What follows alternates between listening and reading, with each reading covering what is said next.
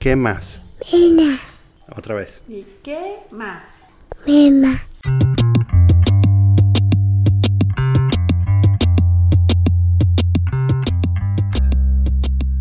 Chamo, esta es mi última semana en el trabajo. ¡Wow! No. Qué bolas, el podcast ha Sí. evolucionado. Sí, bueno. Ha sido loco porque, mm, bueno, por un lado, bueno, el corre-corre, ¿no? De entregar todo y tal. Y he hecho una lista de las cosas que tenía pendientes o las cosas que estaban en mi cabeza para ir contándoselas a la gente que trabaja conmigo para, Hola. digamos que entregárselas. Y en el proceso de hacer esta lista me he dado cuenta de por qué coño me tenía que ir de ahí. Porque la lista es burda de larga, weón. y. pero lo bueno es que, bueno, finalmente, luego del mes de preaviso, terminé de. de tuve o sea, un- una o más reuniones diarias de, de entrega de cosas Claro. durante un mes. Y. Y finalmente, ayer terminé. eh, de, de tener estas reuniones y entonces hoy fue más bien como ir a, o sea, a la oficina de la gente a despedirme y tal y, y ha sido súper lindo de hecho eh, como que me he reconciliado un poco que yo creo que es el trabajo que uno tiene que hacer ¿no? cuando uno se va a un sitio Eh, me he reconciliado un poco con, con el lugar eh, y, y con la gente, con el trabajo. ¿Sabes? Em, ¿Vas a hacer una fiesta? está, no, eh, justamente estaba pensando sobre eso. y Yo creo que, mm, eh, ¿sabes? Yo no hice, yo no hice reunión cuando me fui a Venezuela. No voy a hacer una reunión porque me voy desde trabajo.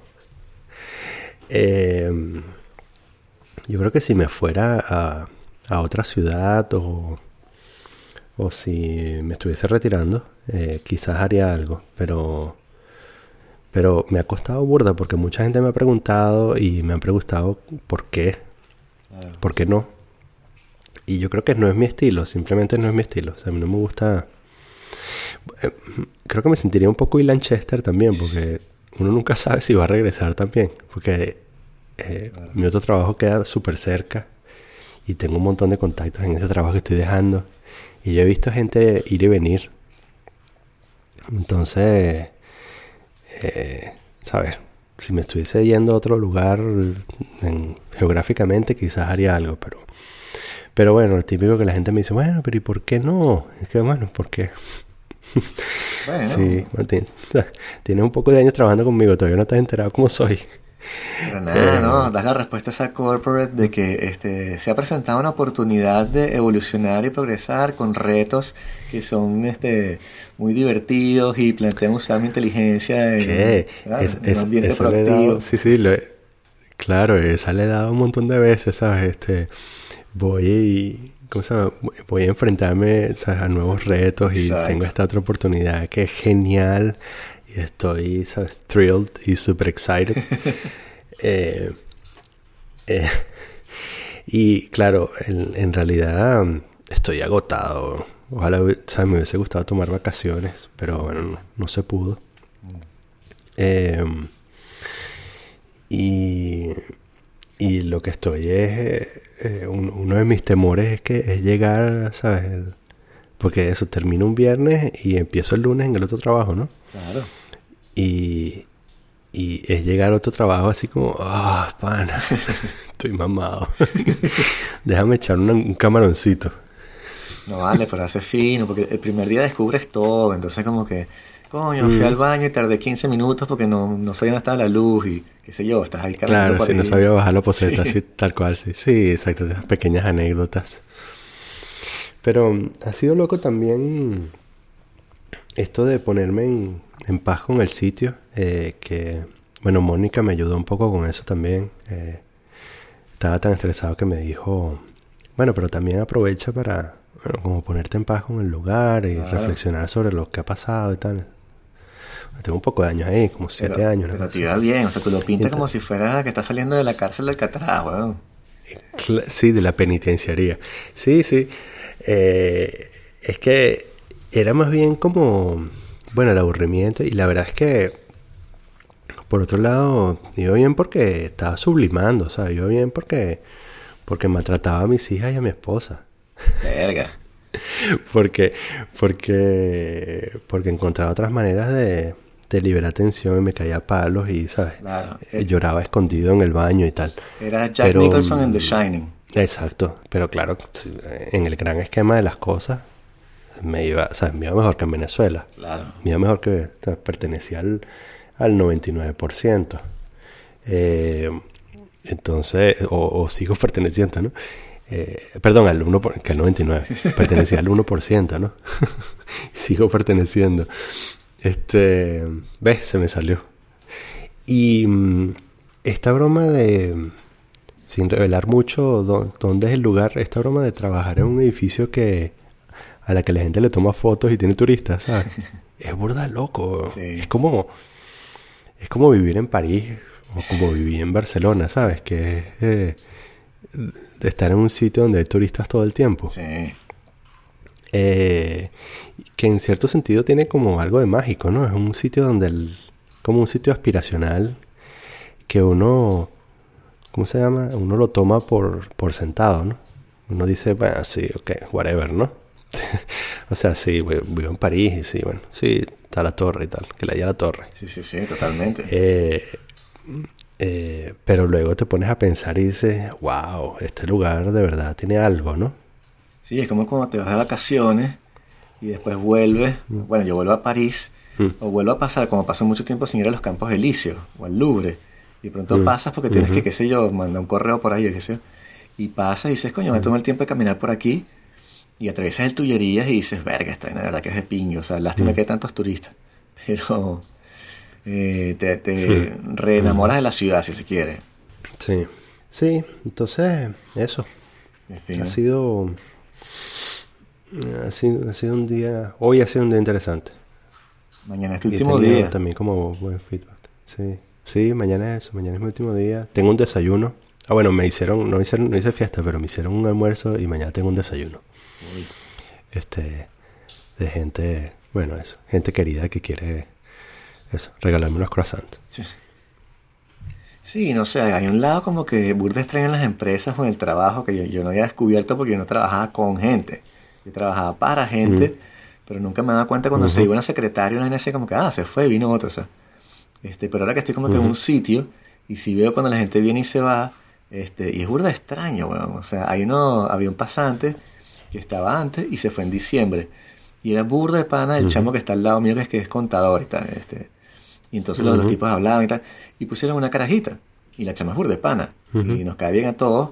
Pero el pana es que le hace falta el otro chamo porque iban a almorzar juntos. Y a veces como que hablaban, de, hablaban de mujeres. Entonces con la chama no puede hablar de mujeres. Y, ¿sabes?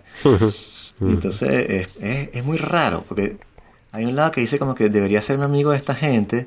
Pero hay otro lado que es como que son gente del trabajo. Entonces por ser simpático Sí. nos podemos echar un palo, pero no vamos a hacer panas, o sea, puede pasar, pero no es algo que estás como buscando. Es muy extraño.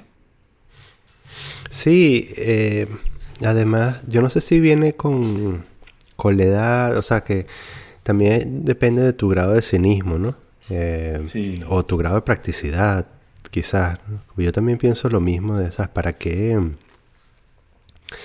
¿Para qué hacerse amigo? Y es, um, en cierta manera, un poco triste porque pasas la mayor parte de tu vida eh, en la oficina, ¿no? en el trabajo. Si trabajas ocho horas eh, y, y entonces pasas el tiempo con gente que quizás no, Sí, ¿sabes? Con la que, que, que no te haces amigos, ¿no? Yo- O sea, yo también genuinamente, o sea, te he hecho, no, no gente que trabaja conmigo directamente, pero he hecho panas ahí.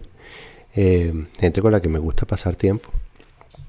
Eh, pero, mm, pero sí es verdad que la gente con la que trabajo más de cerca, quizás no tanto, ¿no? sí, o sea, es como que cuando, cuando tú ves un video bueno o ves una película buena, qué sé yo, no piensas así, ah, se le va a pasar el pan al trabajo. Se la pasa al pana que está en Estados Unidos, que, o sea, otro pana tuyo que, que, que tienes ese feeling, pues. Y ese feeling lo puedes desarrollar con la gente del trabajo, pero ya pur de tiempo. Y los trabajos son cosas tan, tan middle of the road. Que, por ejemplo, para mí es complicado que tú dices que sí, coño, me gustó Burda Wrecking for a Dream y la gente que tú estás loco. Sí que hay coño, perdón. ¿Sabes? O la música que te escuchas, o sea. Claro, sí, bueno, que además tiene ese componente, ¿no? Que, que hay cosas que quizás, eh, bueno, que tus gustos revelan un, lado de ti que quizás no quisieras revelar o quizás te parece mm, complicado revelar. Sí. Porque, porque la gente asume cosas, ¿no? Entonces, ¿sabes? no vas a decir, no, no vas a poner a hablar de la ayahuasca en la oficina, ¿no? Exacto. Eh, eh, entonces, eh, ¿sabes? Llegar a ese nivel de... O incluso, bueno, si tienes algún interés por la política, ya eso es como otro nivel de complicación, ¿no? Porque entonces, ah, ¿hasta qué punto vas a compartir cosas de política? O, incluso no tiene que ser algo tan extremo, dramático como lo que pasa en Venezuela o el debate entre entre el socialismo, el comunismo, qué sé yo, sino, sino incluso cosas de, de derechos humanos, o de lo que uno podría considerar derechos humanos básicos, ¿no? Así como, no, que el matrimonio gay, por ejemplo. Sí, sí, sí. Pero bueno, de pronto trabajas con, con un pana musulmán bastante ortodoxo, al que le parece una atrocidad, ¿no? Entonces, de verdad vale la pena invertir esas energías en, en tener esa conversación, ¿sabes? Claro, porque las conversaciones están encuadradas en ese marco, como bien señalas, como que estás en el trabajo, entonces ese es el marco, esos son los parámetros. Y entonces cuando quieres explorarlos un poquito más o cuando te gusta ser cínico o hacer chistes, que exploras afuera de eso, te encuentras rápidamente con unas paredes como que, coño, mejor no digo esto, coño, mejor esta chama quiere pensar si hago este comentario, ¿sabes? Entonces estás como que siempre autocensurándote y por eso también cuesta más ser sincero si se quiere. Sí, entonces a, veces eh, yo tengo momentos en los que, en los que, digamos, entre comillas, eh, me, libero y entonces digo lo primero que se me ocurre, ¿no? Como la, primera cosa que se me ocurre y solamente a ver qué pasa, ¿no? Así como que eh, to watch the world burn, ¿no? Así como, vamos a ver qué pasa si, si digo esto que además sería una cosa completamente normal que digo aquí o digo, o sea, hablando contigo, qué sé yo, ¿no? Em, pero parece un comentario súper transgresor en, un ambiente de trabajo. O también como que hago preguntas y, que la contraparte de eso es que a veces hago preguntas como más penetrantes, como si estuviese, o sea, me pongo en modo de entrevistador. Eh, y entonces la gente como que no revela trasfondo y entonces me queda la duda, ¿será verdad que esta gente es tan plana como, como se representa a sí misma? Yo creo que muchos sí, chamo. O, o simplemente no quiere, no quiere decirme lo que de verdad piensa, ¿no? ¿Tú crees que de verdad sí? Sí, sí, sí, o sea, hay mucha gente en el trabajo que sinceramente tiene una vida muy plana, muy tipo este, ver la, la nueva estrella, la vaina de cantar y votar por teléfono y comer pizzas y una vida muy, muy, muy básica. Y entonces me pone en una mm. posición incómoda también a mí porque obviamente ciertos aspectos de mi vida, o sea, no los puedo comentar y tengo todos los como, tengo todos los conversation stoppers, weón sea, la otra vez estaban hablando, mm. estaban hablando de cine, y entonces decían como estaban hablando de actores. Y Bradley Cooper y Leonardo DiCaprio dijeron Pierce Brosnan. Y dije, coño, yo aquí podría decir, ah, yo estuve en una película con Pierce Brosnan. Y entonces la conversación se acaba y todo el mundo dice, ¿qué? Cuéntanos la vaina. Y decía, verga, no puedo decir eso. O la otra vez vi una caraja leyendo un libro de Beck BD y era como que yo podría decir, te conté la vez que fui a una fiesta con Frederick Beck BD se acaba la conversación. Entonces, coño, mm. no puedo decir nada porque, este, no sé, quedó como un weirdo, como que, qué arrecho, y porque, coño, eres el office manager entonces, ¿no? ya, sí. A mí me pasó, justamente en este almuerzo de, de esta semana, me pasó que estaban hablando todos, había como dos o tres personas que estaban teniendo una conversación aspiracional acerca de, de buceo, ¿no?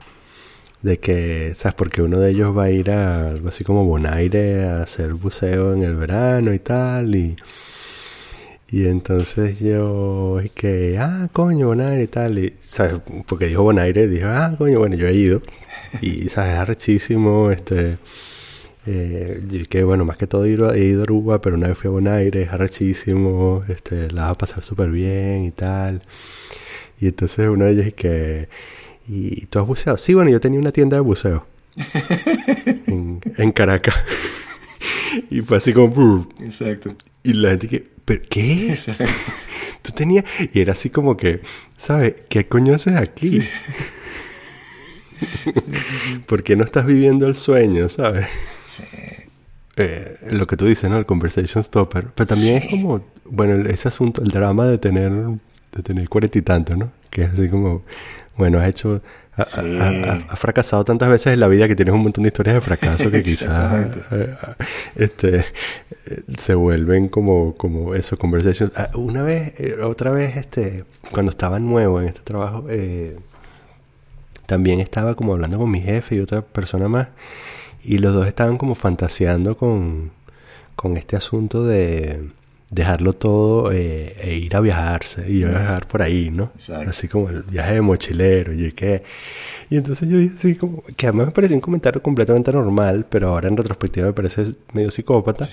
Eh, y digo, bueno, sí, o sea, eso está súper bien, pero luego de como seis meses, entre seis y nueve meses, eh, te cansas y Sí. dejas de te deja de parecer interesante porque te das cuenta de que todas las interacciones en los hostales a los que llegas son iguales, de dónde vienes, Sí. qué haces, a dónde, cuál es tu próximo destino. Sí.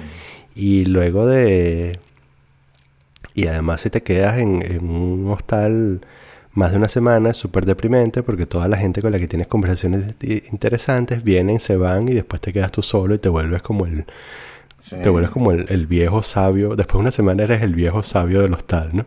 Pero te pueden pasar aventuras, lo- ¿sabes? Te puedes de pronto enamorar de una chama, entonces decides interrumpir el viaje y quedarte un- tres meses en Tailandia. Sí, sí, sí. sí, sí, Y te casas y tienes dos hijos, ¿no? Exacto. También funciona. O más específicamente, te quedas en casa de un pana que decide montar un evento en Barcelona y en Barcelona conoces a la persona con la que te vas a casar y terminas teniendo dos hijos, ¿no? Entonces, digamos que esa es eh, una de las mejores cosas que te puede pasar cuando estás de viaje de mochilero, pero la, la norma es que, es que a, la- a los seis meses te ladillas, ¿no? Claro. Este, ¿qué es este peo de lo, del, del, del sueño, ¿no? De que tú tienes un sueño, pero no lo piensas completamente, ¿no? O sea, no piensas como que todas las consecuencias o las posibles complicaciones de tener este sueño, ¿no?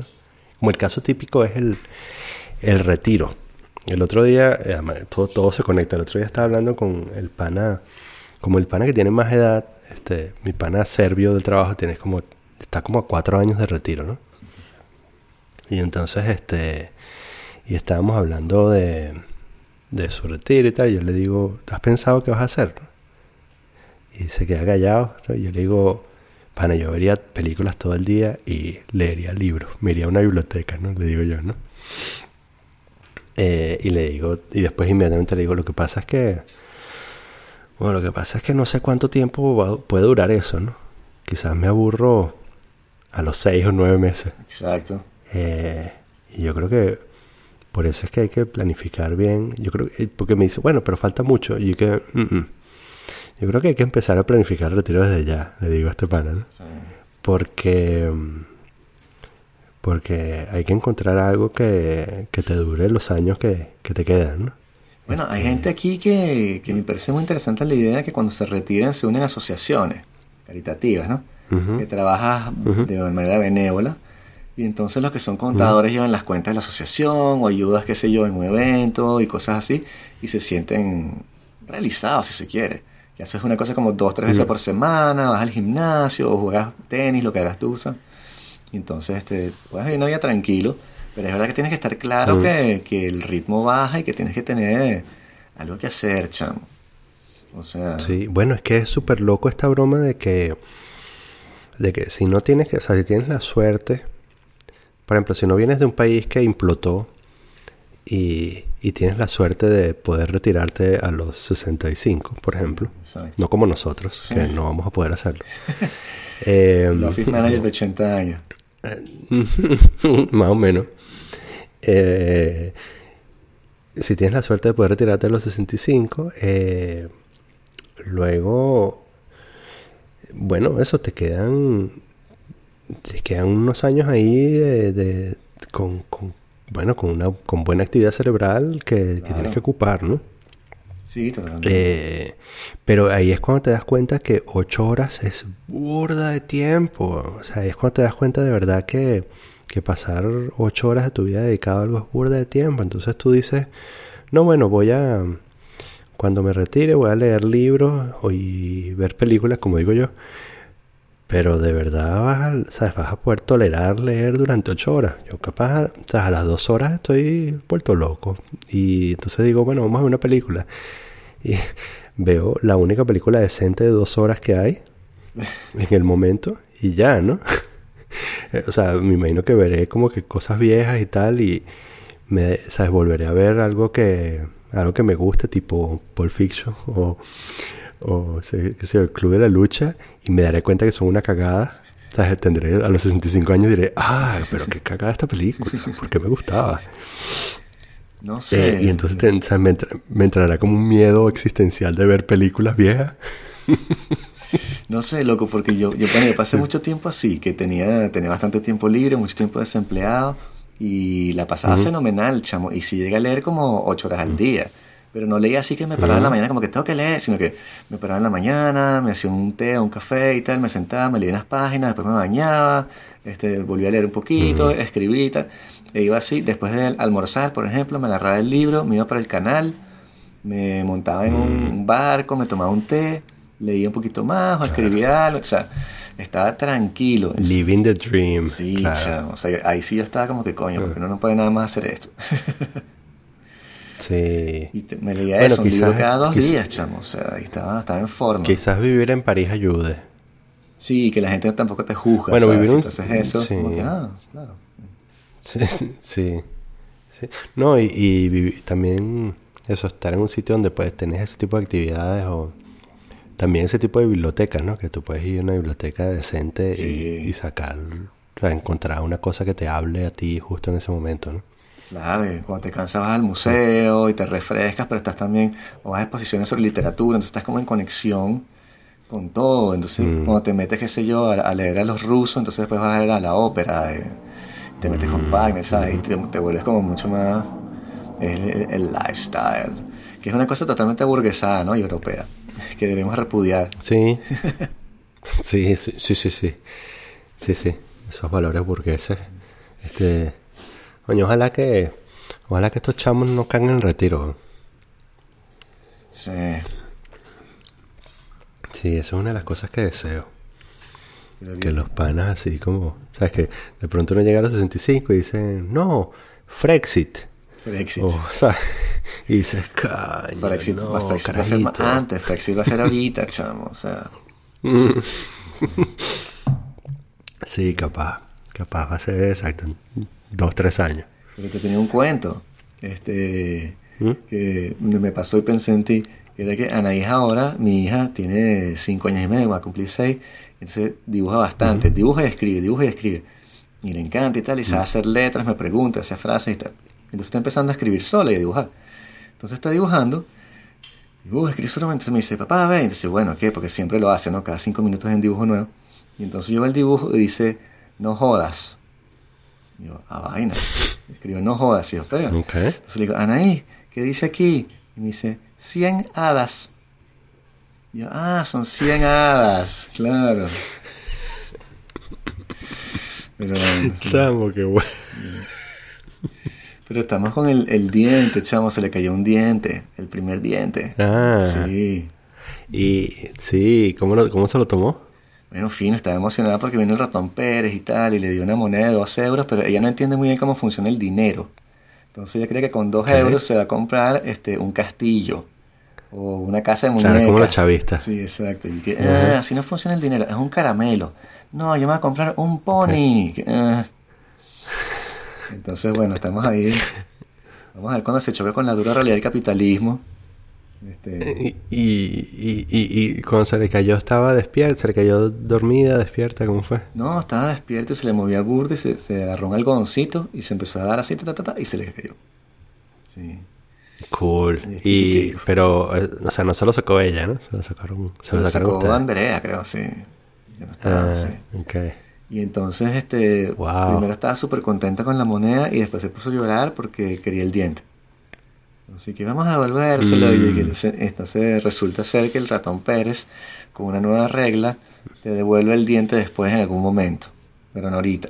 Ah, wow. Sí, O sea que, ah, es más bien entonces como una, un préstamo. eh, como un préstamo. Sí, exacto. Es como, como- puso el diente en empeño. Bueno, chamo, entonces tiene que poner esos dos euros a producir. Exacto. Pero sí. Tiene que, Vi- mm, ¿viste? tiene que comprar acciones. ¿Viste, chamo, que te mandé lo de la obra de teatro que prohibieron en la Sorbona? O sea, no que prohibieron, porque manifestaron para cerrarla. Que era Esquilo, Vamos, sí. una tragedia griega. Sí. que, bueno, los que saben de teatro no tienen no que mencionarlo, pero este, el problema es que usaban máscaras, porque los actores de la época de, de la tragedia griega utilizaban máscaras y actores blancos con máscaras de caras negras. Y entonces la gente se ofendió y lo llamó apropiación cultural y racismo.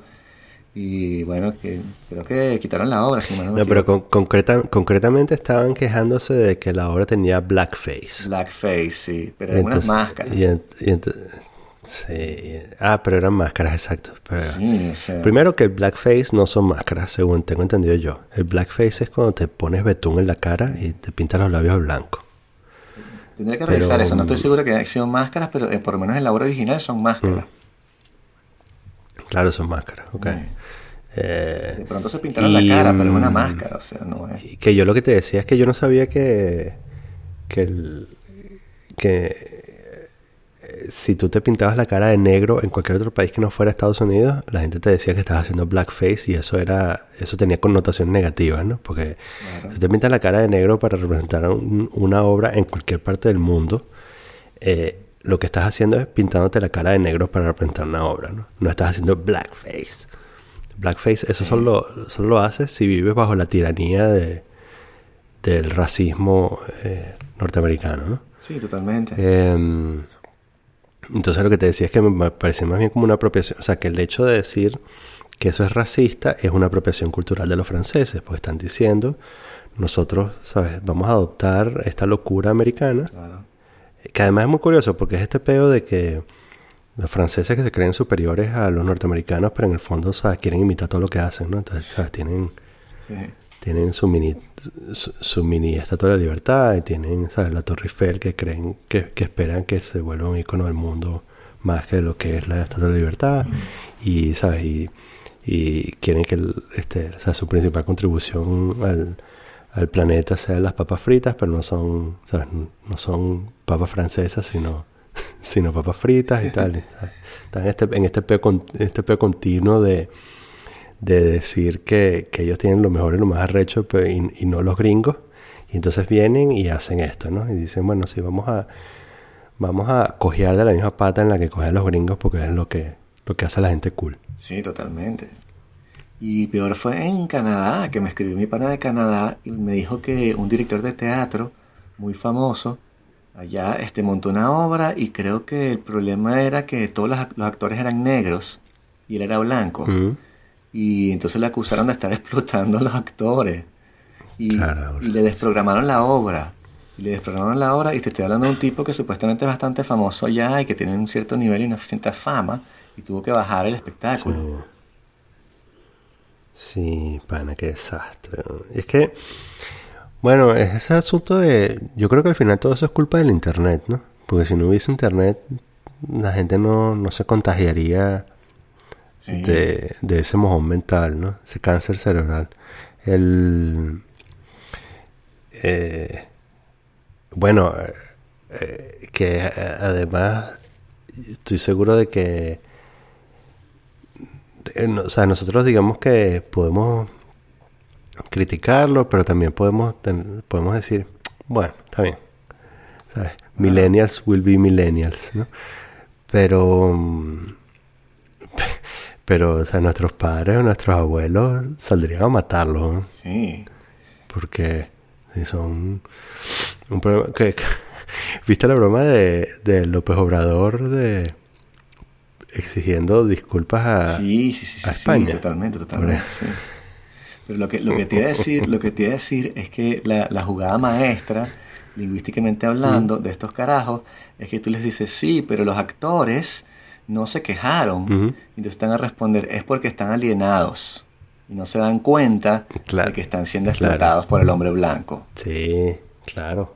Jaque mate. es que esa es la explicación para todo. Claro.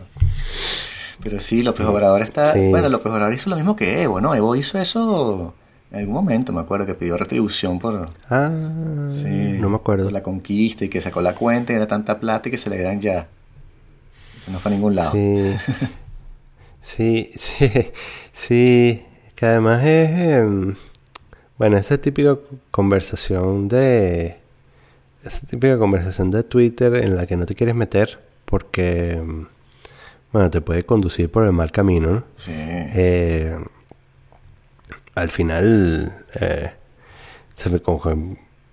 lo, único que yo podría decir es que, este, bueno, la gente que sobrevivió fue la que colaboró con los, con, con los españoles. Eh, así que, bueno, la gente que está pidiendo retribución, en el fondo, tiene sangre de traidor. ¿no? bueno, es un asunto de si tú quieres... si, si, tú crees que está todo conectado y tienes una línea, directa con... Todos tenemos una línea directa con nuestros, con nuestros antecesores, con nuestros antepasados. Eh, bueno, tienes primero que asumir y estar en paz con, con el hecho de que, de que tus antepasados fueron unos traidores, um, unos vendepatrias. Y y luego, eh, que si te, igual estos mismos, eh, estos mismos antepasados, si te vieran haciendo lo que estás haciendo ahora, eh, probablemente te matarían.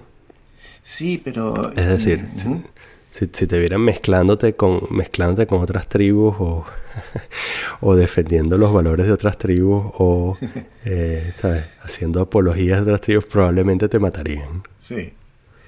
No, pero creo, creo que los lingüistas estos interseccionales no lo ven de generación en generación.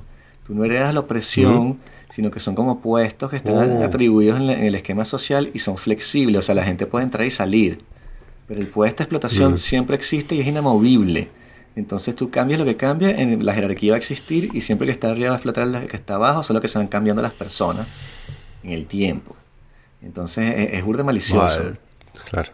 Bueno, eso es terriblemente conveniente, por supuesto. Sí, estás luchando contra un ente que no existe, o sea, contra una fuerza del mal que se apodera de todo y, es, informe. Claro. Sí, bueno, es que esa es la única forma de que, de que puedas dividir, uh, uh, puedas hacer corte demográfico para que voten por ti. Claro, porque entonces todas las relaciones humanas se basan en la explotación y el poder. Entonces esta conversación soy yo tratando de dominarte a ti o tú tratando de dominarme a mí. Pero en ningún caso podemos estar tablas o tener otros intereses de pronto que no sean que yo te domine o te utilice, ¿sabes?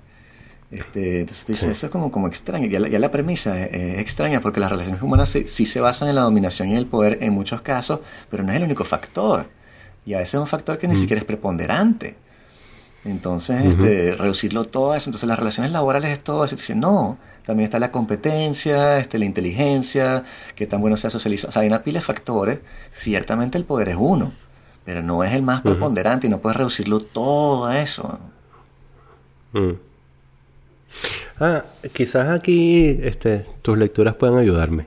Estaba pensando eh, sobre, volviendo a la cosa de las relaciones en el trabajo, ¿por qué, la gente se... O sea, ¿Por qué la gente se relaciona en, muchos casos? Es porque tiene algún tipo de interés, ¿no? Eh, entonces, ¿sabes? Por ejemplo, en el trabajo, eh, yo, eso, hablo contigo o te invito a un café porque me interesa algo que tú haces o algo que tú tienes, una información que tú tienes.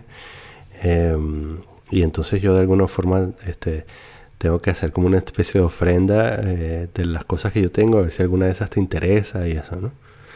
Em, pero en el fondo, todas las interacciones humanas no están basadas de alguna manera en ese tipo de interés, o en un, o en un interés como tal. Eh, no creo. O sea, no creo que, por ejemplo, Mm. las relaciones de pareja estén gobernadas solamente por el, por el interés. ¿O te, inter- te interesa el sexo? No, te interesa la compañía, pero es una cosa recíproca. Ah, No es un interés unilateral en el que tú estás solamente extrayendo, es como, como un convenio, o sea, una- una pila de cosas que pasan por allí. No es solamente dominación. Entonces, más bien es lo contrario, tú estás aceptando el estar en la pareja, no ejercer tu dominación física sobre tu esposa, para empezar. Entonces son, son otras relaciones, porque lo hacemos es, es muy complicado por sexo, pero el sexo tampoco. Entonces puedes reducir también el sexo a la dominación. Eso, eso es lo que decía Simón de Beauvoir, ¿no? Que toda, toda relación sexual es una violación, decía ella. mm. Imagínate eso para una mujer. Entonces, claro, porque todo es dominación y siempre vas a salir perdiendo si es físico. Entonces, ustedes están bien locos y, y qué clase de, de- de filosofía le estás dando a, la- a las muchachas jóvenes, huevón, o sea, y, y a los hombres también, como que cada vez que tienes sexo te estás violando a alguien, o sea, qué horrible. Sí. Am, bueno, pero supongamos que... eh, ok, supongamos que las relaciones de pareja no son así, pero la relación de pareja es un... O sea, es como el, el 1% de las relaciones que tú puedes tener en tu vida, ¿no? Sí, pero, o sea, Bueno, está, está quizás las relaciones con tus hijos, bueno, digamos, 2%. o sea, depende de cómo defines lo que es este interés, que tú, tú dices, estás extrayendo interés. Entonces, puede ser, pero ha- hay reciprocidad, hay convenios, hay simplemente transmitir información, hay este, de manera desinteresada, o sea, a veces tú puedes entrar y decir, gana el PSG, o sea, no sé, estás contento, no estás tratando de extraer interés, estás simplemente manifestando algo y eso también comunica. Sí, bueno, por ejemplo, una de las cosas que, uno de, de mis miedos subyacentes es eh, si yo mm, si yo eh, si yo ayudo siempre puede que me jodan. ¿Sabes? Y entonces en el sentido de que puede que exploten mis conocimientos y, al final yo no tenga nada cambio más allá de la satisfacción de ayudar a la gente y tal, ¿no? Eh, pero eso en un ambiente competitivo de trabajo, la verdad es que te lleva a muy pocos sitios, ¿no? Eh, pienso Sí, que te sí, lleva a sí. muy pocos sitios. Sí. Eh, o sea, en algunos casos, eh, si tú eres la persona que siempre ayuda, eso, bueno, de alguna manera te beneficia, pero, pero en algún momento tienes que sacar las, ¿sabes? La- las garras para, para poder escalar, Claro, claro. digamos. sí. Em, entonces, eh, si yo digo, por ejemplo, si yo considero que lo moralmente correcto es, si, si yo tengo una información que yo creo que puede ser útil para los demás, lo moralmente correcto es compartir esta información desinteresadamente. Depende, sí. Pero, mm, ¿por qué depende? Porque depende del contexto. O sea, Mm, depende de a quién se la estoy transmitiendo. O sea, si yo soy, por ejemplo, me está, yo, yo soy, eh, me llevaron secuestrado. Y, y el secuestrador, y el secuestrador este, está en otro cuarto y yo veo una información en la televisión según la cual la policía va a entrar y lo va a matar. Y lo va a matar. Entonces yo moralmente debería informarle, ¿no? Y decirle, mira, chamo, la policía te va a matar. Pero de pronto, la opción correcta en ese caso es no decirle nada, escaparte. Ok, después de este- esta breve interrupción de reducción al absurdo, lo que quería decir era, si tú estás en un ambiente de trabajo y, y tú tienes una información que tú crees que puede ayudar a, a uno de tus colegas, eh, lo moralmente correcto es como es compartirla, ¿no? Es como... Pero lo que sucede es que si uno comparte y no pide, eh, capaz nunca te dan. Y entonces uno, uno da y da y nunca te dan, ¿no? La respuesta budista no es que Em. tienes que siempre dar y no esperar que te den nada a cambio y tal. Sí, sí, sí, exactamente. Es que es eso. Y bueno, eso es una de las cosas con las que yo lucho. Porque, mm, Todos. porque a mí me parece, a mí me parece eso. A mí me parece que, que incluso vamos, para, para ser este fluidos en la religión es como bueno, haz el bien, haz no mires a quién. Em, yo creo que es una cosa de que, bueno, tú, tú, haces lo que te parece bien y, y, no esperas nada, ¿no? Eh, y en algunos casos te da, se te da, pero, pero de nuevo, si, si tú quieres, digamos, avanzar en tu carrera, o, ahí tienes que tomar unos pasos bastante decisivos y quizás tienes que hablar con gente sobre cosas muy específicas y pedir favores, ¿no? Tú tienes que decir, mira, eh, yo quiero hacer esto, este, tú me apoyas o no me apoyas, ¿sabes? Tienes que tener esa conversación, ¿no?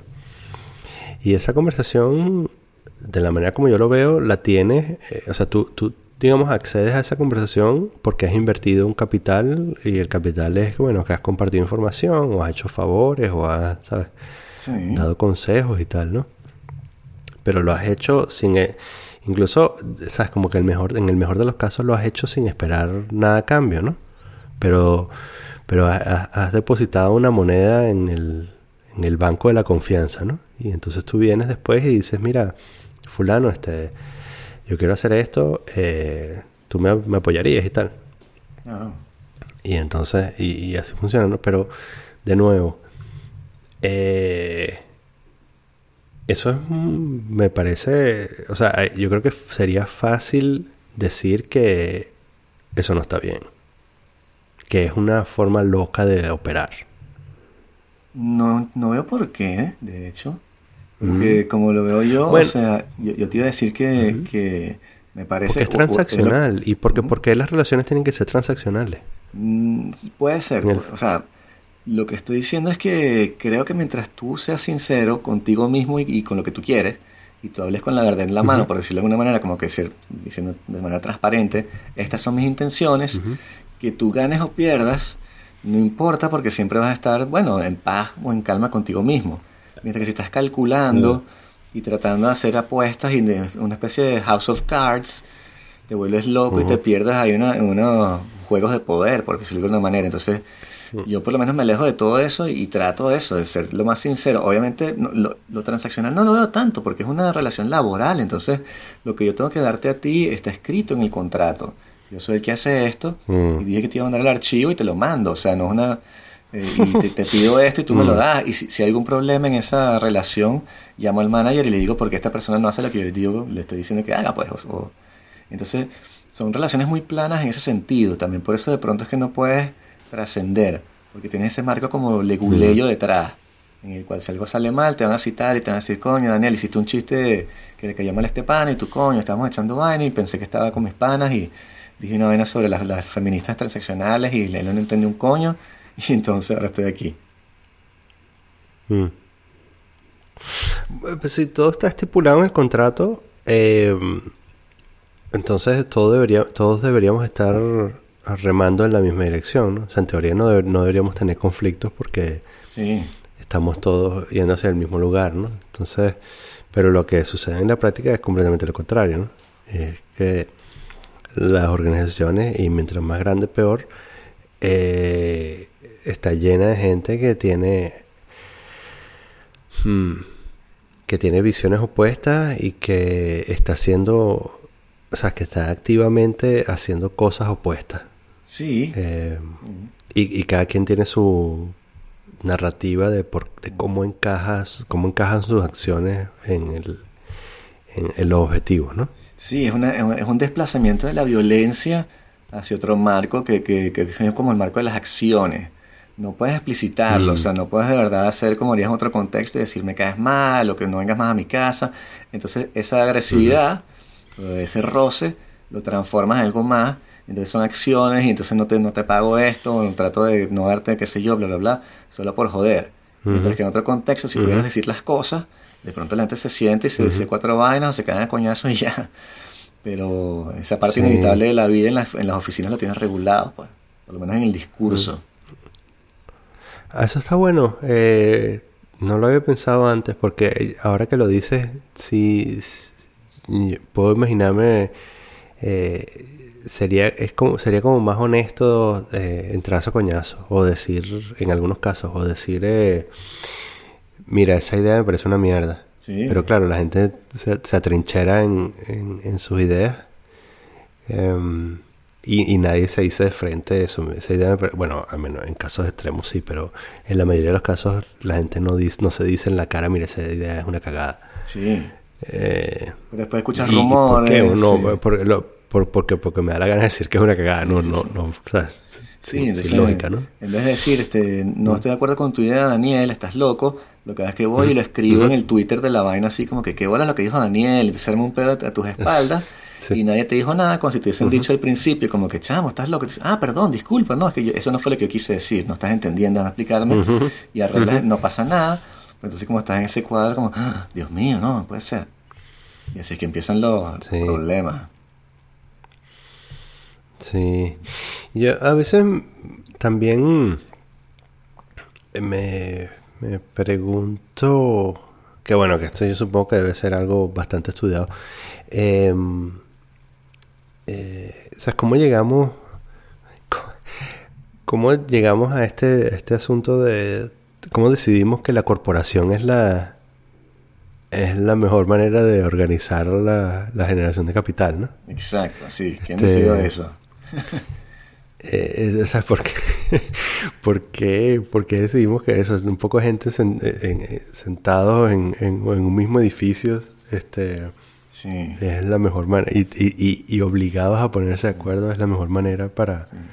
No, y, y, después llegan, y después llegan estos locos de mierda, estos abogados del coño, y declaran que las corporaciones mm. son entes parecidos a los seres humanos. Entonces no se pueden endeudar. Mm. dices, what the fuck? Las inventamos, los creamos, les, dimos el control del mundo y después pasamos leyes para que nos siguieran jodiendo. Las corporaciones. Mm. Sí. Em, claro, por supuesto no se me ocurre ninguna forma de, de organizarse que sea distinta, más allá de, no organizarse. Eh, supongo que esto tiene alguna raíz en, en los grupos, en las tribus, ¿no? En los grupos informales que se armaban para poder este em, cazar en, en, equipo y ese tipo de cosas, ¿no? Em, pero, pero hay una diferencia considerable en, en tener un, o sea, en un grupo de 10 o 20 personas que están cazando y, y un edificio con 300 personas, que divididas en estos grupos de 20 personas que en muchos casos ni siquiera tienen una narrativa común. Sí, no, no, y que, de hecho que, que, luchan por tener una narrativa común, ¿no? O sea, que, que de verdad que, y, no lo logran, ¿no? Porque no, no, no, se encuentran en sus personalidades son muy distintas, ¿no? Y sin embargo, y sin embargo, puedes agarrar a, a 10.000 personas de estas, meterlas en un estadio, ponerlas a escuchar heavy metal y puedes lograr que no se maten. sí. Usando símbolos y este iconos y lenguaje. Sí, bueno, es que esta broma de la eso, lo que dice Harari en Sapiens, lo, de la narrativa común, ¿no? que, nos permite eh, evolucionar más allá de los 150 personas del, número de Dunbar y tal. Este, eh, o sea, una manera alternativa podría ser, porque también, ¿sabes? Estamos condicionados por, por, por lo que supuestamente son nuestras habilidades que viene dictado por lo que supuestamente estudiamos, ¿no? Eh, entonces, ¿sabes? Si por ejemplo, por ejemplo, en mi caso yo soy un programador, entonces yo solo, yo solo cuadro en una parte de la organización, ¿no? O sea, yo no puedo trabajar en finanzas, por ejemplo. Claro. Pero, pero quizás sí. Pero, pero bajo una estructura normal y cuerda, entre comillas, eh, yo no puedo trabajar en finanzas porque, mm, porque yo soy programador.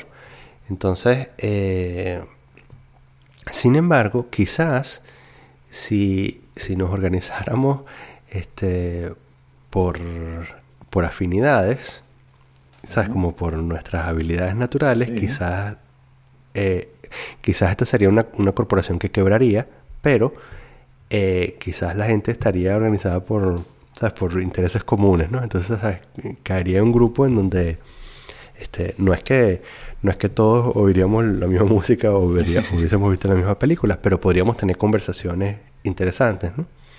Y entonces podríamos tener este asunto de, de tener una conversación interesante, una conversación además sin censura, ¿no? Sabes que podríamos decir, este, eh, porque, porque, digamos, compartimos una misma visión de mundo, podríamos censurarnos menos. Y entonces quizás podríamos trabajar mejor. Volviendo a esta idea del, del, del, equipo de cacería, ¿no? Entonces, ¿sabes? La corporación se organizaría de una manera que son un grupo de equipos de cacería, ¿no?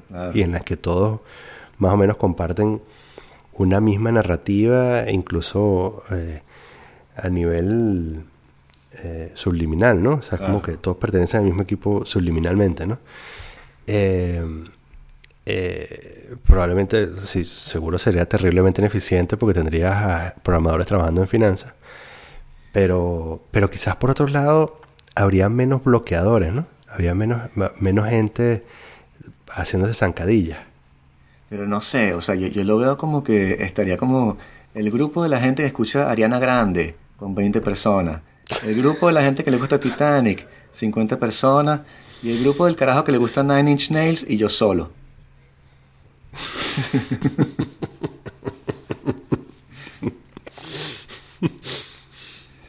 Encerrado en un closet. Exacto, el office manager.